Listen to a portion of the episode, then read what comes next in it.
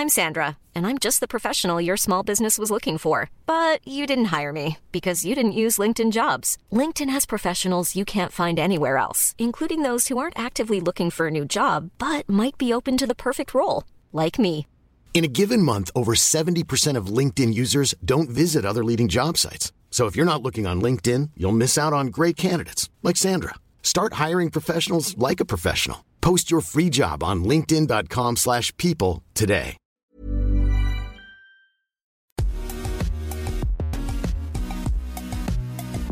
Bonjour à toutes et à tous, bienvenue dans Poulain Rafut. Ravi de vous retrouver pour ce nouveau numéro un petit peu spécial. C'est la 24e de la saison 6 et je suis toujours accompagné de l'excellent Arnaud Beurdelet, journaliste midi olympique. Salut Arnaud.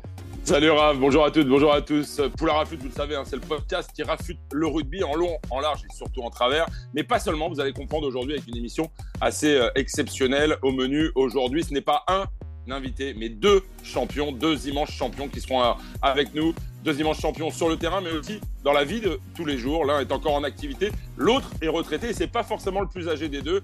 Vous allez comprendre rapidement. Euh, avec nous, Benjamin Kaiser, ancien talonneur de l'équipe de France, 37 sélections, deux titres de champion de France, euh, avec euh, le Stade français en 2007, avec l'ASM Clermont-Veil, Auvergne, pardon, en 2017. Et puis avec nous également Nicolas Karabatic. Alors, vous nous excuserez euh, évidemment, mais on n'a pas assez de temps pour détailler la litanie de titres de Nicolas. Euh, certainement le plus grand handballeur de tous les temps, le plus grand handballeur français en tout cas. Il vient de disputer encore la finale des championnats du monde. Il a 38 ans. Il a annoncé en fin de semaine dernière qu'il allait poursuivre l'aventure avec le PSG handball, peut-être même jusqu'aux Jeux Olympiques. Bref, deux immenses champions qui sont avec nous pour évoquer leur rencontre et leur association. Vous verrez qu'un champion sur le terrain peut l'être aussi également dans la vie de tous les jours. Voilà pour le programme. Je vous rappelle que ce podcast est à retrouver sur toutes les bonnes plateformes hein, d'écoute, de Deezer à Spotify, en passant par Acast ou Apple Podcast. Surtout, abonnez-vous pour ne rien rater de la saison. Alors, vous êtes prêts? Poulain Rafut, épisode 24, saison 6. C'est parti. Allez, Raph, évidemment, je te laisse euh, la main. C'est à toi d'expliquer les raisons pour lesquelles tu as souhaité absolument recevoir aujourd'hui Benjamin Kaiser et Nicolas Karabatic. Oui, Arnaud, on l'a déjà dit, le sport a cette capacité à inspirer la société, et selon moi, pas qu'en gagnant des médailles ou en étant performant sur le terrain. La société évolue, le monde change et nous pousse à nous remettre en question. La seule comparaison que je pourrais faire avec nos deux invités, au-delà d'avoir ne pas avoir joué les finales, oui, Benjamin, oui, on va le répéter d'une fois, deux fois, c'est bon. Mais en fait, le point commun qu'il y a entre Arnaud, Benjamin, Nicolas et moi, c'est que tous les quatre, on est papa et que notre génération a la responsabilité de se remettre en question et de trouver des solutions ensemble et sûrement plus rapidement que celles de nos parents. Alors, on va pas leur jeter la pierre. Oui, la donne a changé. Oui, la donne change. Il faut du changement, des actes forts, des prises de conscience, car il y a urgence. La montée des extrêmes, le changement climatique nous pousse à nous remettre en question et à nous poser cette question essentielle et existentielle. Ben, quel monde, en fait, on veut laisser à nos enfants La donne a changé. Personnellement, moi, ça me rend dingue de me dire qu'on reste le cul assis dans nos canapés moelleux et rester spectateur d'un monde qui part en couille sans en avoir rien fait. Des solutions existent, des actions concrètes sont mises en œuvre, et on est ravis de pouvoir mettre en avant celles menées par Benjamin et Nicolas, et parce qu'au-delà des parcours de sportifs et des médailles qui vont avec, ils se bougent et mènent à bien des projets d'envergure pour changer le monde.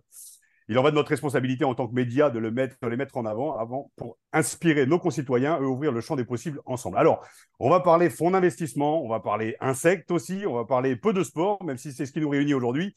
Messieurs, bonjour, merci d'avoir répondu à l'invitation. Alors, on pourrait parler des heures, comme je l'ai dit, de vos palmarès, comme l'a dit Arnaud, mais aujourd'hui, on a décidé de mettre en avant une initiative. Il y a peu, Benjamin, tu as créé Team Pack and Venture. Tu sais que j'aime mon accent, mais tu as un bien meilleur accent que le mien. Je sais. Une structure d'investissement permettant aux sportifs d'investir et de s'engager aux côtés de startups qui ont des forts potentiels économiques et surtout qui ont un impact positif sur la planète. Alors les gars, euh, moi la première question, Nicolas, j'aurais voulu te la poser parce que tu as quatre mois d'avance sur... Tu es le plus vieux, tu es le plus ancien, mais c'est Benjamin qui quand même est à l'initiative de cette, euh, petite émission ce soir. Donc ma première question, Benjamin, euh, qu'est-ce qui t'a créé à pousser ta boîte, Team Pack Venture, et pourquoi? Ben, merci de nous avoir. Déjà, merci pour l'accueil et pour la, la, mise en, ambiance. Alors, je partage beaucoup de choses que tu, que tu as dit, évidemment. Euh, Team Pack Ventures, donc c'est comme tu l'as dit, c'est une société d'investissement. Euh, c'est surtout pour nous, c'est notre façon de pouvoir impacter positivement le monde. C'est en investissant et en amenant le meilleur du sport à des startups qui, euh, qui vont impacter positivement la, la- la planète, le monde, pot- potentiellement les deux. Parce que réellement, c'est les startups qui vont gagner dans le monde de demain, parce qu'on est dans un monde de performance. C'est celles qui vont mettre le capital humain au centre de la performance, comme ingrédient central de la réussite dans la durée. ce, mindset, on peut l'appeler people first. Et, pour moi, ce qui définit aussi les grandes entités sportives des, des, très bons aux meilleurs, aux dynasties de victoire, et donc moi, je ne peux pas me dire que j'en fais partie, mais Nico, oui, sont toutes celles évidemment qui ont des sportifs d'exception avec un mental euh, qui dépasse l'entendement, mais aussi qui ont des capacités à créer des équipes qui performent dans la durée. Et ça, c'est un truc que, tout le monde, toutes les entités nous envient. Et donc, c'est ces deux mondes qu'on a envie de, de réconcilier l'investissement, l'impact positif par l'innovation, mais boosté par le meilleur du sport. Et donc, c'est ça qu'on a voulu faire. Il y a, il y a un vrai besoin dans, le monde de la tech qui va représenter en plus peut-être 50 ou 60 du marché de l'emploi euh, très bientôt.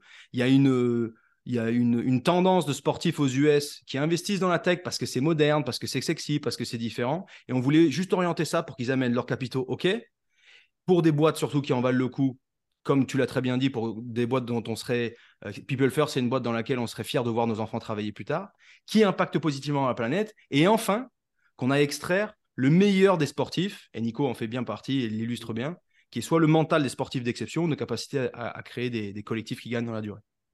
Alors Nicolas, j'ai cru comprendre, bon après on connaît nos sports respectifs, hein, que vous partagez la même notion de, de combat et surtout d'amitié. Je te sais aussi très pote avec euh, Pierre Rabadan, oui. Et euh, voilà, tu as, la volonté d'affronter ensemble les défis auxquels le monde doit, doit faire face aujourd'hui. Qu'est-ce qui, toi, t'a convaincu de rejoindre euh, justement l'aventure liée à l'environnement, à l'écologie et notamment avec, euh, avec Benjamin? Oui, ben déjà, bonsoir tout le monde. merci Raph de, de, nous accueillir, de, de, nous donner la parole. Qu'est-ce qui m'a convaincu? En fait, moi, j'étais en, un peu comme tu disais, en plein questionnement. je suis sportif de haut niveau, c'est génial. Je gagne plein de titres, euh, j'ai une vraie vie, euh, enfin, la vie, la vie que je mène, celle dont j'ai rêvé depuis que je suis tout petit.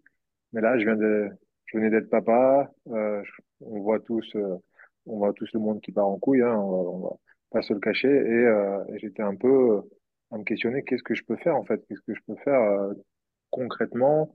De plus que associer mon image, donner mon image à des assos, à des, à des œuvres caritatives, faire passer des, des messages, qu'est-ce que je peux faire vraiment concrètement pour aussi euh, aider à lutter ben, contre euh, le, réchauffement climatique, euh, inciter à la transition écologique? Et, et, et en fait, c'est marrant parce que le destin fait bien les choses. Deux, trois mois après, je rencontre Benjamin et Romain, les fondateurs de Teampact, autour d'un déj et ils m'expliquent le, le principe de Teampact avec le Venture Capital. Euh, un sujet auquel euh, je comprends pas grand-chose euh, à la base. Mais euh, ce qui m'a vraiment séduit, c'est c'est surtout l'opportunité de d'apporter l'expérience du, du, sportif de haut niveau euh, à des personnes, à des entrepreneurs, à des CEO euh, qui montent qui montent des des startups à impact positif, notamment dans le climat.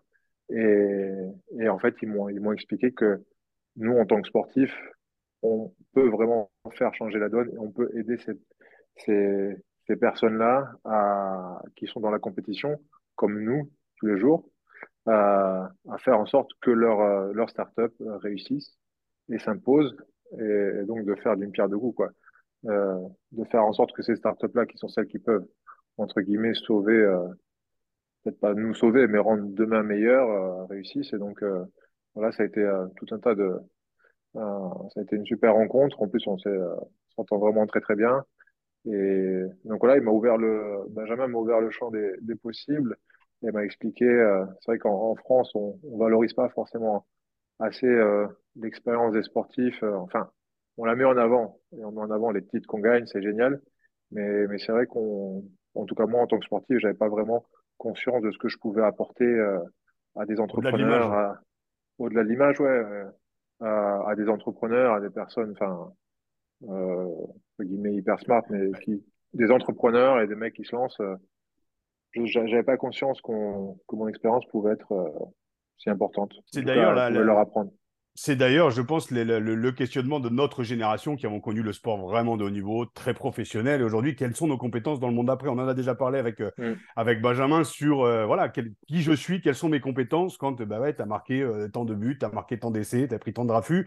Et quelle est, quelle est ma compétence et mes compétences dans le monde d'après? Et c'est vrai que le sport de haut niveau, on parle notamment de mental et c'est tout, l'aspect que tu mets en avant, Benjamin, il est, il est aujourd'hui, essentiel. Donc c'est vrai que c'est, on n'est pas que des corps, on n'est pas que des corps et un palmarès dans le monde du sport. Et derrière, on n'est pas que des prête-noms et une image. C'est que derrière, tu as une sensibilité, tu as des émotions, tu as un mental et tu as surtout des compétences. Et ces compétences, faut les mettre en avant, qui ne sont pas obligatoirement les compétences qui sont dans le monde de l'entreprise, mais c'est cette plus-value que, tu mets en avant d'ailleurs, Benjamin. Absolument. Tout ce que tu viens de décrire, franchement, c'est le portrait robot d'un entrepreneur. Un entrepreneur, c'est pas juste quelqu'un d'uniquement smart. C'est un mec qui a une idée, mais qui doit se jeter dans, dans, dans, dans l'abysse, qui doit se jeter dans un vide parce que tu crées des trucs qui n'existent pas. Donc, tu n'es pas baqué par les banques. C'est aussi le rôle du venture capital, c'est d'aller financer cette innovation parce que les banques ne vous suivent pas tant qu'il n'y a pas de profit. Euh, on parle de tech, mais la tech, c'est juste c'est l'entreprise de demain. On pourra parler demain des boîtes dans lesquelles on a investi si tu veux. C'est pas que du software, des trucs qui sont très. Ouais, on en parle. C'est pas que du software ou des logiciels, des trucs qui sont ultra abstraits. Euh, c'est aussi juste des boîtes connectées, c'est de l'économie circulaire, donc c'est réutiliser les ressources qu'on a déjà et c'est construire un demain positif. Mais donc l'entrepreneur, il doit se casser la gueule, il doit être résilient, il doit être charismatique, il doit soit savoir euh, de qui euh, les avis comptent, il doit savoir rester à la pression, il doit savoir filtrer les médias, il doit savoir penser à lui, penser à son équilibre à lui, parce que tu ne peux pas être pied au plancher pendant 10 ans. Et 10 ans, finalement, c'est le temps de durée de vie d'une boîte. Bah, c'est plus ou moins la temps de carrière, sauf quand tu t'appelles Nico que tu joues pendant 20 piges en équipe de France. Mais tu vois, normalement, c'est à peu près la carrière d'un sportif. Et donc, les parallèles sont directs avec deux mondes qui se parlent pas du tout assez parce qu'il y a une espèce de double syndrome de l'imposteur. Les sportifs qui se disent bah, qu'est-ce que je peux bien leur apporter? Et franchement, des entrepreneurs qui disent mais Nico, ça va pas l'intéresser de me parler parce que c'est c'est pas dans son domaine. Et donc nous, on, crée un pont entre les deux. Tu humanises en fait. et, comment mieux humaniser aussi que de parler du droit à l'échec? Nico, tu vois, tu, tout à l'heure, on va le dire en off, il y a le petit d'Arnaud de, d'Arnaud qui passe et qui te parle de la finale. Et c'est, oui, c'est un échec, mais tu te construis comme ça, en fait, tout au long de ta vie. Et c'est ce que j'ai. On, aurait pu reprocher un peu au monde d'avant de mettre en avant les sportifs quand ils sont glorifiés, quand ils ont les grands titres, mais quand ils se cassent la gueule, tu les montres du doigt dès qu'ils dépassent la ligne blanche ou quand ils sautent, alors qu'ils sont humains. Et c'est peut-être ça, c'est de garder le rêve de ce que représente le sportif, mais de montrer aussi qu'on a le droit de se casser la gueule. Et c'est cet exemple-là aussi, bah, tu parles de l'entrepreneuriat, tu parles du sport, voilà, on a le droit de se casser la gueule. Mais c'est très français de, de, caricaturer un petit peu l'échec et de rester un petit peu dans ce côté un peu miel. Je sais pas ce que tu en penses, Nico. Je pense que ça humanise un peu de, de, de parler aussi de ses échecs, de sa vulnérabilité. Voilà, c'est la vie, quoi.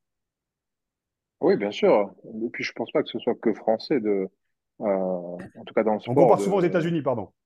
Ouais, d'accord. Euh, ouais, c'est vrai qu'on aux États-Unis, ils, valorisent l'échec, mais bon, ils chient autant sur la gueule à ceux qui, aux sportifs qui, qui perdent en finale. Donc, euh, euh, oui, c'est vrai. Et moi, enfin, moi personnellement, j'ai vécu ça. J'ai euh, heureusement et malheureusement gagné très vite dans ma carrière. À 18 ans, 19 ans, j'ai gagné des vies majeures. Donc, je me suis habitué à la victoire sans, sans connaître l'échec. Et, et, mes premiers échecs ont été dévastateurs. Et c'est qu'en grandissant qu'on se rend compte en fait que les moments d'échec sont des moments euh, hyper enrichissants si on sait les si on sait les surmonter, si on sait les aborder et que l'échec euh, en fait c'est ce sont des moments charnières dans une carrière et, et il faut pas en faire euh, faut pas en faire quelque chose de tabou.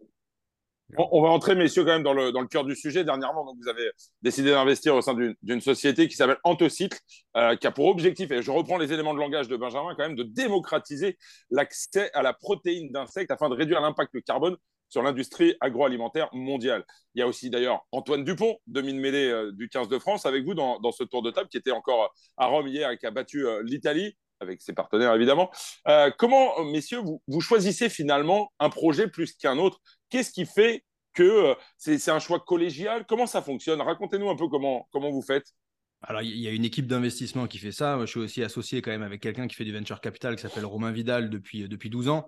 Je ne me suis pas improvisé investisseur non plus à aller screener des boîtes, fallait pas déconner. Autant, il y a, on peut aider vraiment, ils appellent ça une due diligence, quand tu fais ton screening un peu de savoir si la boîte t'intéresse ou pas. Euh, donc évidemment, il y a tout un process d'investisseur euh, qui, est en place avec une vraie équipe d'investissement. Et, euh, on a un, troisième cofondateur qui s'appelle Basile Aguet, qui est un ancien rugbyman de, Carcassonne, qui s'occupe lui de toute cette verticale climate tech, green tech, etc. Donc il développe une vraie expertise. Mais en plus de ça, nous, ce qu'on amène, c'est qu'on amène un audit des people. On amène un audit du people first qui s'appelle Score. Donc on regarde la situation people à l'intérieur des boîtes parce qu'on considère que s'il n'y a pas une boîte qui, va, qui, considère que l'épanouissement du capital humain, c'est l'ingrédient central de la durée, peu importe la mission, elle n'arrivera pas à la souvenir.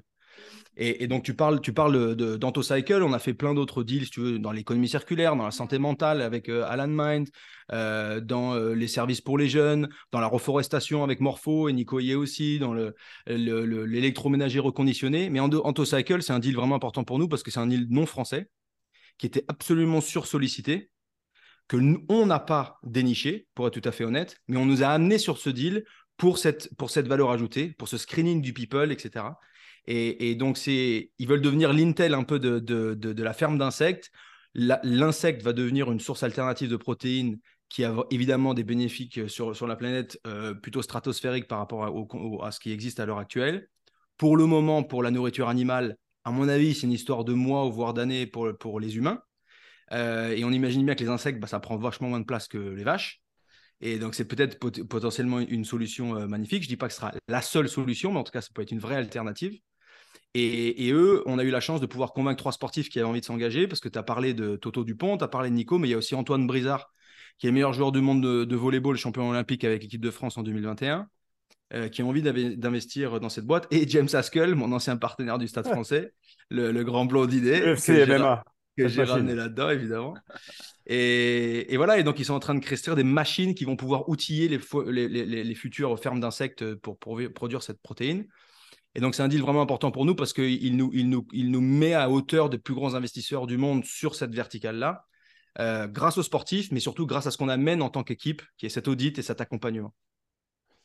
Et euh, donc, tu parlais justement des sportifs et des sportifs qui, qui, s'investissent. Il y a euh, Gaël Ficou aussi dans mm. Team Pack Damien Penaud, Julien Marchand et encore toi, Nicolas. Alors, moi, j'ai une question qui est, qui est toute bête. On va parler de, de ce que vous avez misé aussi sur Baroudeur. C'est une plateforme de vente d'équipements sportifs de seconde main. Donc, la question, c'est est-ce que, est-ce que ça vous est venu comme ça d'un coup ou il y a toujours eu, durant vos carrières respectives, à toi, Nicolas notamment, est-ce que tu as été sensible à ce genre de sujet ou est-ce que c'est l'arrivée des enfants? Est-ce que c'est une maturité qui arrive? Et puis, avec, on l'a dit, hein, ces grands changements aussi euh, climatiques, les grands changements du monde dans lequel on vit euh, euh, en ce moment. Est-ce que ça a été sur la durée? Est-ce que c'est une question d'éducation? J'aimerais que vous m'éveilliez un peu là-dessus, justement, sur ces problématiques. Moi, je pense que c'est un mix, un mix de tout, de, l'éducation. Bien sûr, moi, dans l'éducation que, j'ai reçue, j'étais très tôt sensibilisé bah, au respect des autres personnes, mais aussi au respect de l'environnement. Je pense que c'est lié. Et puis, euh, comme tu dis, je pense qu'on est une génération qui a grandi et, euh, qui s'est rendu tout de suite compte euh, ben, que notre monde industriel, on pouvait pas, on n'allait pas pouvoir continuer comme ça et, qu'on allait, qu'on allait droit dans le mur. Donc, je pense que le fait d'avoir en plus des enfants, ça, ça accélère la prise de conscience. Donc, pour moi, ça a été quelque chose de global. Et après, en même temps, en étant sportif de haut niveau, soumis à des rythmes de compétition effrénés. Euh, ma prise de conscience est aussi passée par, par mon corps, où je devais faire attention à mon corps, à ce que je mangeais, puis euh, ce que je mange, quel impact ça a en fait au final sur mon corps, mais pas que sur mon corps, sur l'environnement aussi. Donc ça a été un, peu une prise de conscience globale. Euh, si je voulais faire ben, perdurer, euh, enfin, faire durer ma carrière le plus longtemps possible, mon corps, fallait que j'en prenne soin. Euh, et après, en fait, c'est un peu la même chose aussi avec l'environnement, avec tout. Donc c'était pour moi un peu une prise de conscience globale euh, au fil de ma carrière. Et ça m'a amené aujourd'hui euh, à, à, réfléchir à ce que je voulais faire de mon après-carrière et en fait de tout, de tout ce que j'ai construit durant ma carrière. Donc voilà, ça a été un, un cheminement. Euh, et aujourd'hui, je suis content d'en être là où j'en suis. J'ai envie de me faire un kiff juste deux secondes, les gars. Je vais sortir un peu de, de, du débat par rapport à tout ce qu'on se raconte. Mais la révolution féminine aussi qui est en marche aujourd'hui, est-ce que notre génération, qui a été éduquée avec un patriarcat, avec des managers, avec beaucoup de patriarcat, vous voyez bien le, la fameuse pyramide avec Dieu, le Saint-Père qui est au-dessus de nous quand on est manager, euh, est-ce que nos femmes aussi et les managements que vous avez connus dans le monde du sport est-ce qu'ils doivent aussi se révolutionner, je dirais? Alors, je vais parler de sensibilité, je vais parler de coaching mental, donc de psychologie parce que c'est féminin. J'aimerais avoir votre point de vue un petit peu là-dessus, sur la révolution que l'homme doit avoir euh, aussi en lui-même, parce qu'on est aussi dans. Tu parlais de, justement de l'industrialisation et de, de... c'est cette conquête du monde extérieur que l'homme a, que peut-être la femme a moins. Est-ce qu'il faut peut-être pas se conquérir aussi à l'intérieur? Donc de se connaître aussi par l'échec, par la remise en question, qui nous amène à être ben, à 40 ans, à 38 pour vous, peut-être un petit peu plus responsable du rôle que l'on a. Ça fait paraître très très philosophique, mais c'est des réflexions que j'ai moi depuis des années.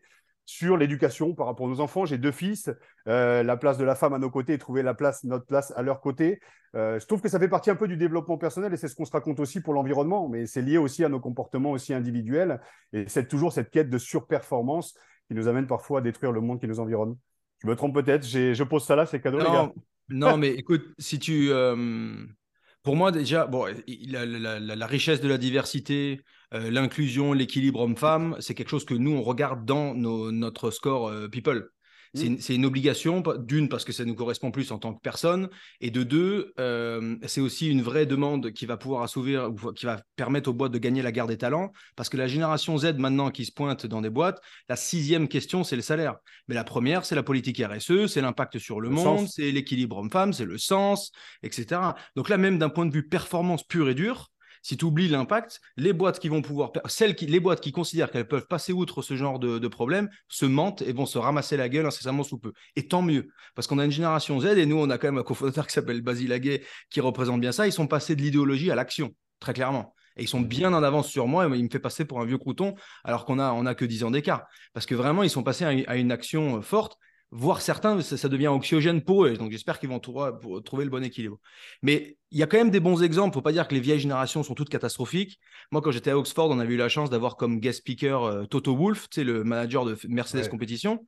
Et lui, c'était le plus ouvert sur le, son, besoin de soutien euh, psychologique pendant toute sa carrière, alors que c'est un mec qui a tout gagné tout le temps, non-stop. C'est un des premiers qui lutte pour la diversité et l'inclusion avec Lewis Hamilton en Formule 1. Sa femme, si je ne me trompe pas, c'était une des premières pilotes de Formule 1 euh, de l'histoire. Et donc, il a toujours été leader de ce point de vue-là. Donc oui, il faut suivre des beaux exemples comme ça. Mais ça en revient à ce que tu disais au début. Il n'y a quand même pas beaucoup mieux que le sport et les sportifs pour ouvrir un peu les consciences, pour montrer l'exemple de ce point de vue-là et pour faire avancer les choses. Et justement, d'ailleurs, messieurs, est-ce que vous avez le sentiment qu'en tant que sportif, avec l'aura médiatique, l'aura populaire que vous pouvez avoir, est-ce que vous avez ce devoir d'exemplarité finalement? Bon, là, je peux laisser peut-être Nico bah, répondre parce que je pense que ça, lui correspond plus. En tout cas, euh, moi, ce que je sens en, en, discutant avec Nico, c'est que c'est un truc qui l'anime. Je pense qu'il parle beaucoup de sa famille et de ses enfants. mais c'est aussi une responsabilité de dire quand tu as représenté la France tellement euh, que tu as envie de montrer un exemple positif pour ton cercle privé, mais ensuite pour tout le monde, bien sûr. Oui, euh, enfin, devoir d'exemplarité. Je pense qu'on est tous. Euh, c'est vrai que quand, on est sportif de haut niveau, on, est exposé, donc euh, on, regarde nos moindres faits et gestes, et, et quelque part, sais pas si on a un devoir d'exemplarité. Chacun, chacun a son libre arbitre, donc il, fait ce qu'il veut, et, et parfois on est un peu trop, un peu trop scruté, mais en tout cas, moi, j'ai envie oui, je me sens quelque part, euh, je sens quelque part une responsabilité euh, maintenant, d'autant plus que j'arrive en fin de carrière, que je vois dans mes équipes ben, comment les jeunes euh, me regardent quand je suis sur le terrain, à l'entraînement, ce que je fais, et je, je, me rends bien compte que ça les impacte, qu'ils essaient de reproduire la même chose, et donc je, me dis que pas que sur le terrain, ce que je fais en dehors aussi peut impacter, peut vraiment impacter des gens, et on le voit maintenant avec les réseaux sociaux quand quand on met quand on pose des choses sur les, championnats, euh, des vidéos, on voit les gens qui réagissent et on, se rend compte euh, de l'impact de, de, nos actions.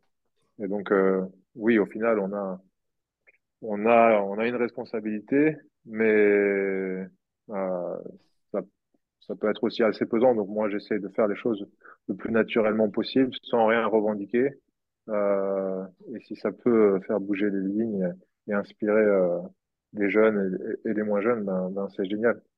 Mais en tout cas, euh, oui, je me enfin, j'ai envie euh, de faire euh, en sorte que tout ce que j'ai fait pendant ma carrière, je puisse l'utiliser d'un côté positif. Est-ce que le, le, le sport aujourd'hui est complètement exemplaire? Alors la question, je pourrais la, la poser, mais il n'est pas là. À Julien Pierre, que tu connais bien, Benjamin, et que tu dois connaître aussi Nico, qui est un mec qui s'investit vachement avec euh, c'est quoi de, For Planet? Play for Planet. Play the Planet.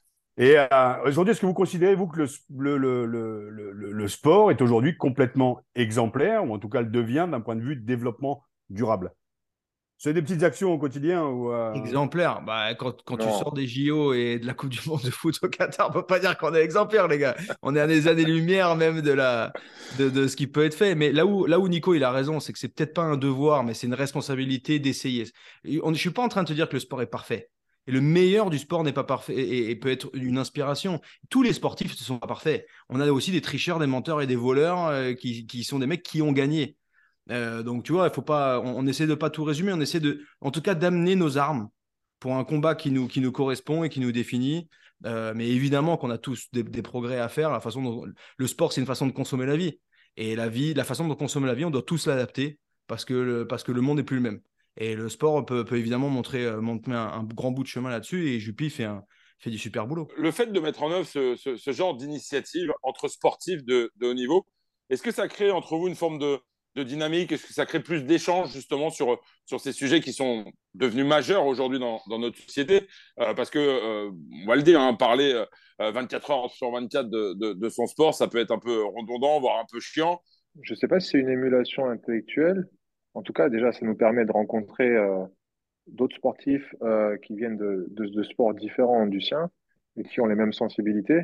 Et du coup, je crois beaucoup à la force de l'équipe et du collectif et de rajouter euh, des sportifs de tous horizons qui ont voilà, cette sensibilité-là, qui apportent euh, ben, leur expertise, leur finance, leur savoir-faire et aussi leur image. Ben, pour moi, c'est un, un potentiel énorme et, euh, et, ça multiplie euh, l'effet de Team Donc, euh, moi, je, trouve ça génial d'être associé à, aux deux Antoine Dupont et Brizard sur, sur Antocycle, par exemple, ou à Gaël Ficou sur Barouders, d'échanger là-dessus. On s'est vu, on en discute ça me permet de rencontrer des sportifs euh, que j'aurais pas rencontrés d'autre manière. Donc c'est non, c'est en plus voilà une, opportunité de rencontre humaine euh, géniale. Nicolas, tu viens d'annoncer que tu prolongeais d'un an ta carrière avec le PSG et peut-être avec euh, l'équipe de France, on va voir. Mais est-ce que le sujet de ta reconversion est une préoccupation aujourd'hui? On, le voit après la question et on est en train d'en parler justement. Mais à quel moment en fait tu as eu le déclic de penser à ta reconversion? C'est un sujet aussi moi qui m'anime beaucoup parce que j'ai arrêté ma carrière très tôt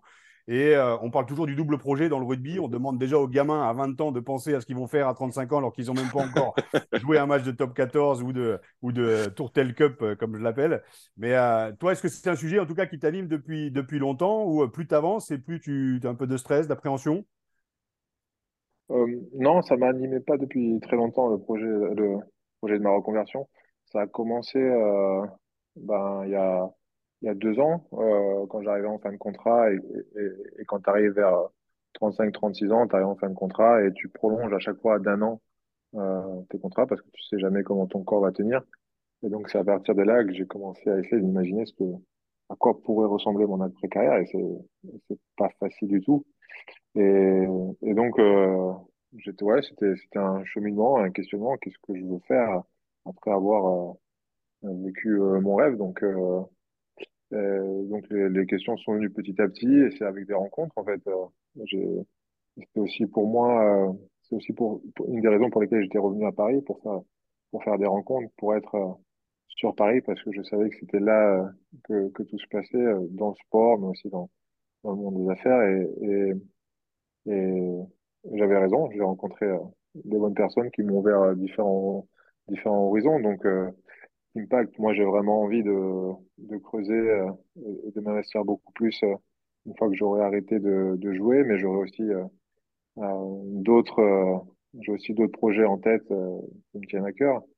Et on a, des stages, on a une académie de handball avec les jeunes, avec mon frère.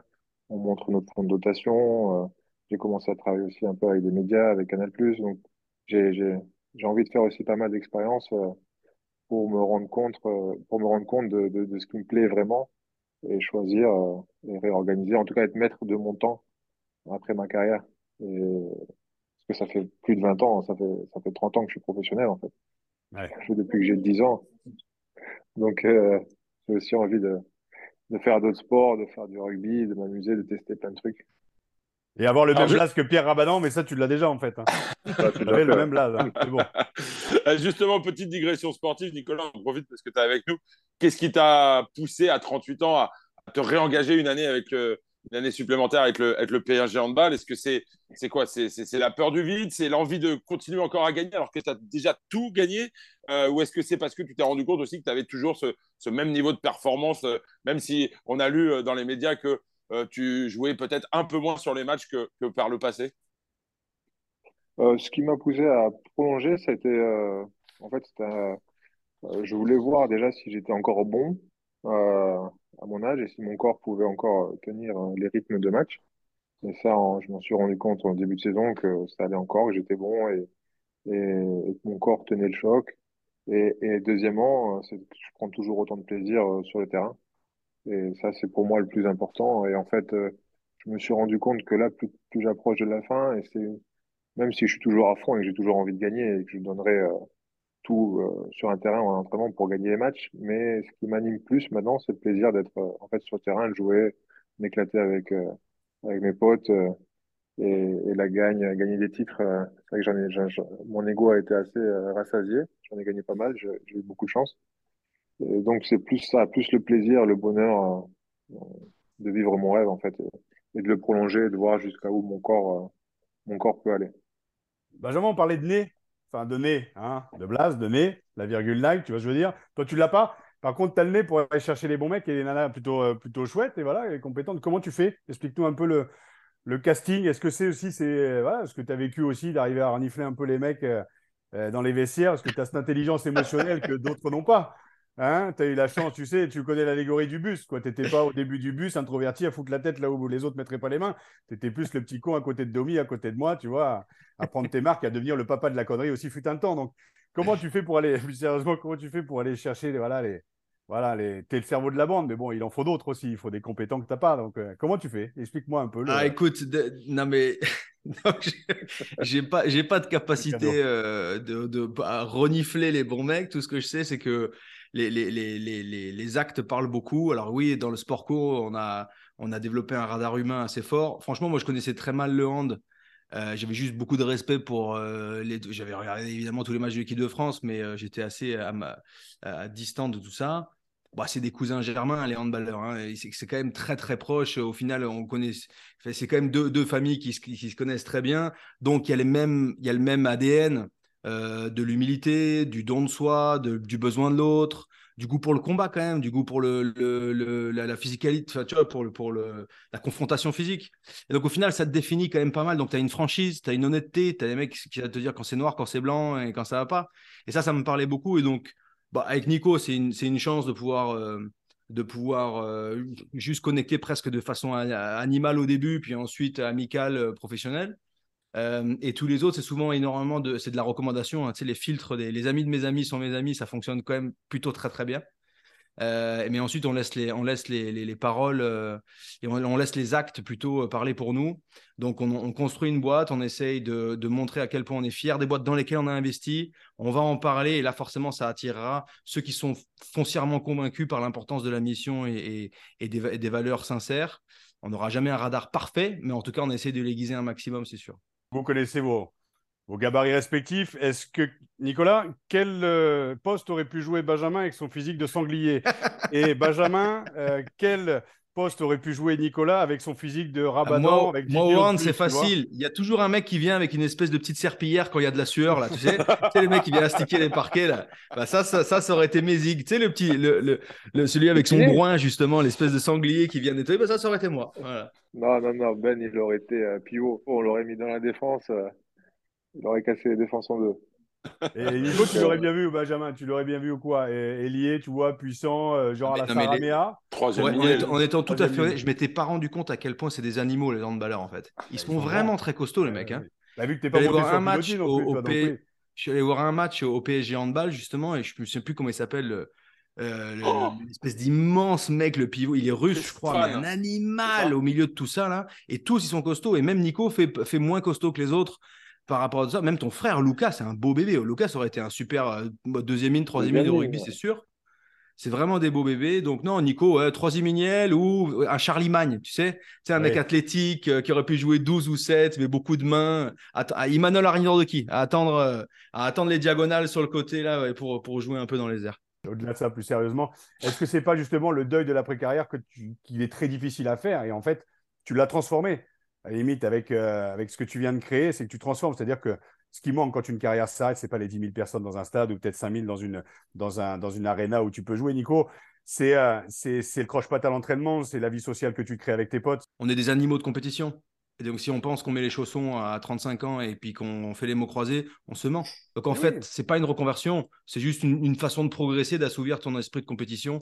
Mais pour nous, c'est un peu plus compliqué parce que tu passes des terrains du parquet à la, vraie vie. Euh, et c'est sûr qu'il y, a un changement plus, plus, plus, plus violent. Quoi. Il te fait peur ce changement, Nico, ou pas? Non, pas du tout. Euh, j'ai même, euh, par moment, hâte. Ouais, ouais j'ai même hâte d'y arriver.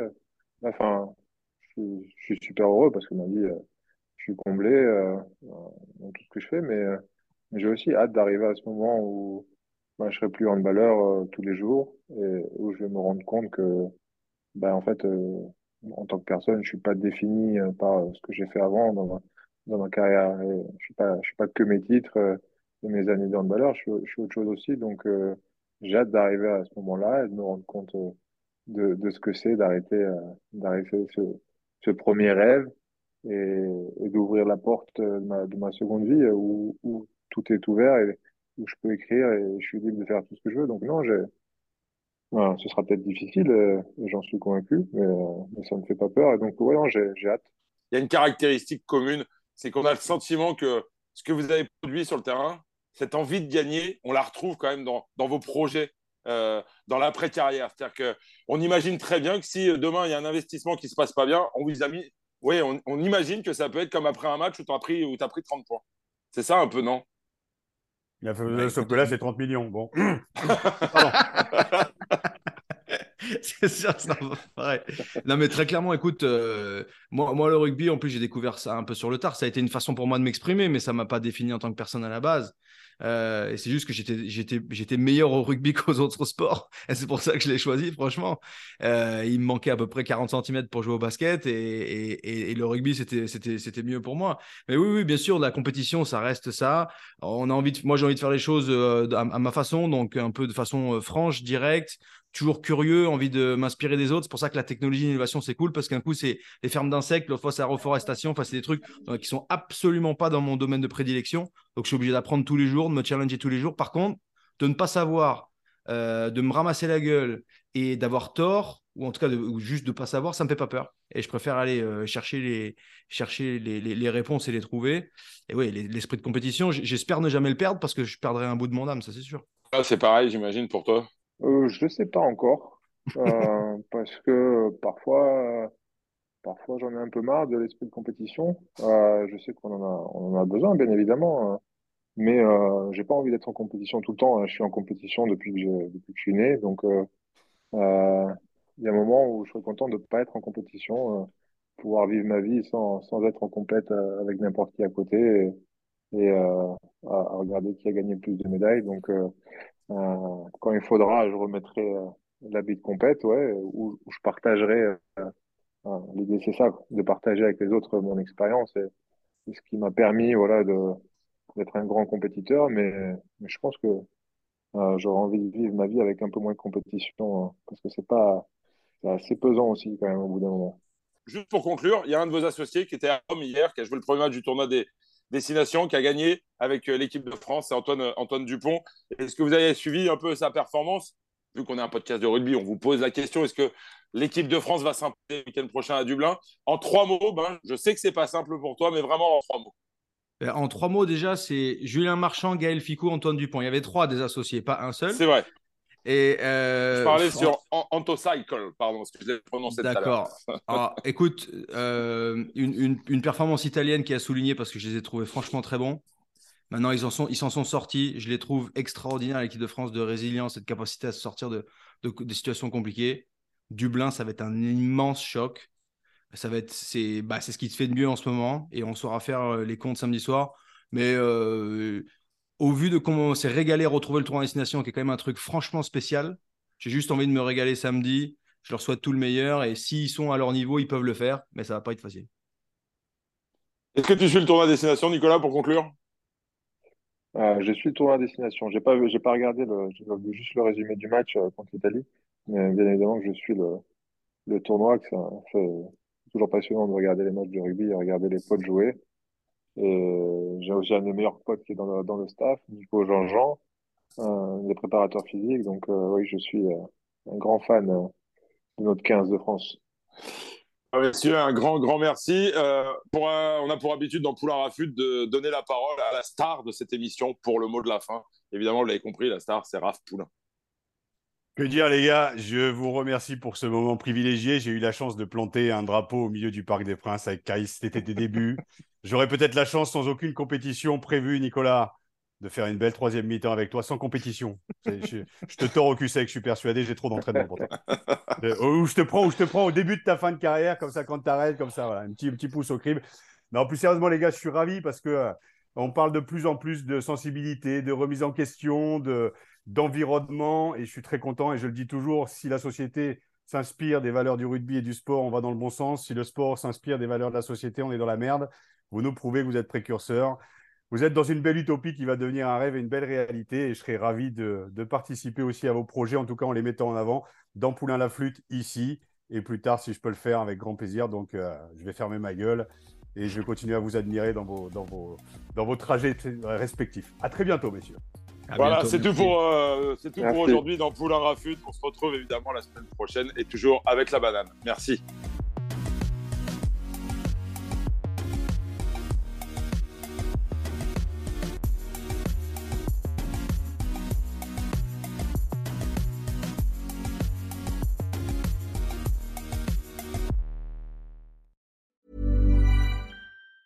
Even on a budget, quality is non-negotiable. That's why Quince is the place to score high-end essentials at 50 to 80% less than similar brands. Get your hands on buttery soft cashmere sweaters from just 60 bucks, Italian leather jackets, and so much more. And the best part about Quince, they exclusively partner with factories committed to safe, ethical, and responsible manufacturing. Elevate your style without the elevated price tag with Quince. Go to quince.com slash upgrade for free shipping and 365-day returns.